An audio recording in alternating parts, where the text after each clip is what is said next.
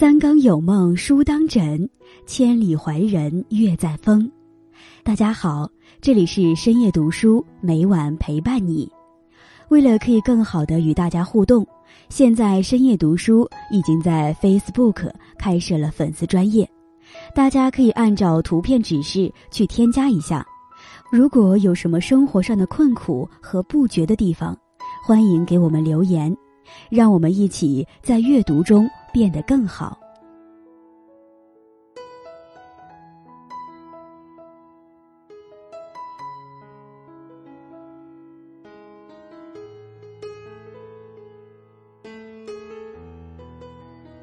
饭桌见人品，一个人在餐桌上的小细节，往往最能暴露他真实的性格。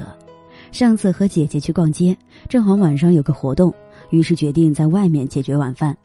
吃饭时，隔壁桌一对情侣让人印象很深。我们吃的差不多的时候，进来一对很亮眼的情侣，看样子也是逛了一天了，大包小包的拎了一堆，刚好坐在我们旁边，于是多看几眼。点餐时，女孩询问。男孩说：“都行，听你的。”结果没吃几口，女生的电话响了。一挂电话，女孩哭丧着脸说：“怎么办？忘记了今天晚上还有课了。”男孩问是几点的，女孩说：“七点十分。”我一看表，已经六点半了。男孩说：“一定误不了，你先吃，我给你晾凉。”两个人没再说话。男孩把菜给女孩晾了一大碟，随即自己跑去结了账。接着就是女孩一直在吃，男孩一直在晾。不到十分钟，女孩吃完了，两个人拿着大包小包赶紧走了。饭桌见人品，人在疲劳和饥饿时的耐心是最小的。本来是女孩自己忘了时间，男孩却一点也没有抱怨，还一直照顾女生。他一定很喜欢自己的女友。姐姐说完，我想起了一件事：之前闺蜜周周和男友就是因为见家长时的一顿饭，后来分手的。恋爱谈了一年多，我们没见过几次。但是听周周说，工作可以，赚的也多，各方面条件还可以，就是人有点自私。见家长之前，周周说自己父母口味清淡，于是综合了男友和父母的口味，订了一家饭店的十道招牌菜，交给男友去预定。结果那天到了饭店后，才发现男友私自改了菜单，因为男友是辣，十个里面有八个是辣的。这也就算了，一落座，父母还没说什么。男友就自顾自的在一边吃了起来，周周父母也是很有涵养了。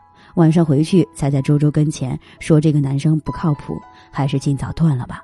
后来周周和我们说，以前恋爱的时候也是基本上从来都不主动掏钱，每次都说自己工资多高多高，一到付钱的时候不是装傻就是说这个月被朋友借去了。几次下来，周周觉得心里很不舒服。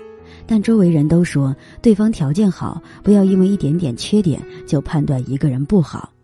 这次也是，他一个人在那里吃的酣畅淋漓，全然不顾女友的父母在那里面对着一桌红红火火的尴尬。吃饭确实是小事，但是小事上才能见细节。一个在父母跟前都不会给你点面子的人，你指望他以后会对你有多好呢？一次，她带男友参加自己的朋友聚会。别人吃饭还没有动几口，男友在饭桌上看见自己爱吃的菜，就急不可待的使劲转着桌上的菜，不喜欢吃的菜随意丢弃，喜欢吃的菜用筷子不停的夹，不停的翻来翻去。他的饭桌前肉骨头吐了一堆，一片狼藉，简直无法直视。周周看见男友的做法，尴尬不已，恨不得地上有个洞钻进去。而每次说起这个习惯，男友还一副理所当然的样子反驳她。夹菜就得夹自己喜欢吃的，这有错吗？吃个饭还那么多规矩，烦不烦你？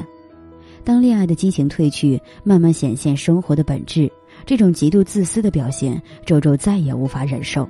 吃饭只顾着自己的人，多半很自私，根本不值得深交。抖音上曾有个这样一个视频，拍摄者是一名饭店的服务员，内容是两个不同的家庭聚餐完毕后餐桌的样子。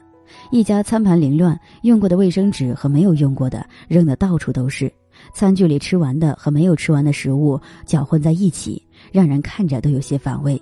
还有一家餐盘都很干净，餐具也按大小和形状井然有序地罗列在一起，用过的垃圾也放在烟灰缸里。两家人的素养谁高谁低，一眼就可以看出。《知否知否》里关于婚姻，明兰和祖母曾经这样说过。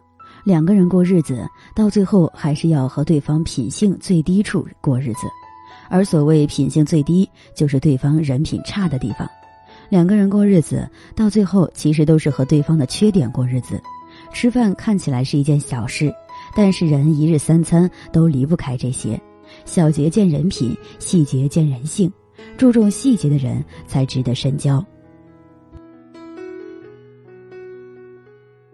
好了，今天分享到这里。如果你也喜欢这篇文章，请点击订阅与分享，也可以在评论区留下你的看法，让我们一起在阅读中成为更好的自己。